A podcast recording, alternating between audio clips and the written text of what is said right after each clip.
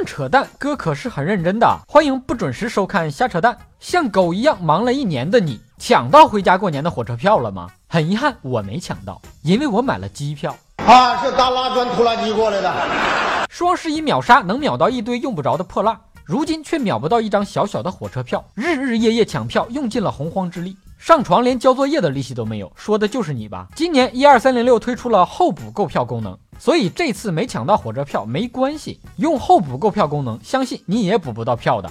哼，因为不是每个人都有候补购票的资格，只有北上广深到四川重庆大西南的线路才有。蜀道难，难于上青天，形容的就是买川渝地区的火车票比登天还难。候补购票意思是没抢到票的，如果有退票余票，系统会自动为你购票。比第三方抢票软件不知道高到哪里去了，毕竟是官方被逼着亲生的抢票软件。你们那些第三方抢票软件，尽管邀请好友加速，能买到票算铁老大叔。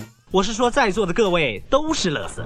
你是只乐色。一二三零六的技术负责人曾经说过，官方的风控系统已经让第三方抢票软件的成功率下降了。言外之意就是，我们不但能让一二三零六的用户买不到票，我们还能让其他抢票软件也买不到票。这就叫文化自信。不少抢不到票的小伙伴无奈只能找黄牛，黄牛让这个世界充满爱。黄牛就喜欢你看不惯他，还不得不找他买票的样子。此前有网友吐槽，在一二三零六客户端订票的时候，突然弹出个提示，问能不能获取用户的位置、电话联系人、相册等隐私。这很正常呀，订火车票当然要看相册了，看看你人长啥样，长得丑的不给出票。所以自己为什么一直抢不到票，心里就没个逼数吗？头几年火车票不支持网上选座，想要靠窗的座，那只能靠运气。运气不好，坐你旁边的人就有脚气。现在动车组已经支持网上选座了，可喜可贺。希望能再接再厉，争取早日能选择谁坐在自己旁边，让脚臭的跟吃泡面的坐一起。咱们的一二三零六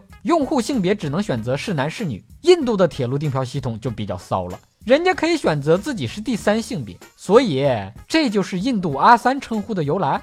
以上部分内容纯属瞎扯淡，好看的小哥哥小姐姐们，别忘了转发、评论、飞弹幕、双击关注、点个赞。但有世界和平签留言评论说，什么牌的玩具小汽车能跑三十多公里，性能真好，回家我也要买一个。什么玩具小汽车？我的是电动车，电动车，敞篷的电动车。你想听哥扯什么话题？可以给我留言评论。本节目由喜马拉雅 FM 独家播出，订阅专辑《哥陪你开车》，更多搞笑内容尽在微信公号“小东瞎扯淡”。咱们下期接着扯。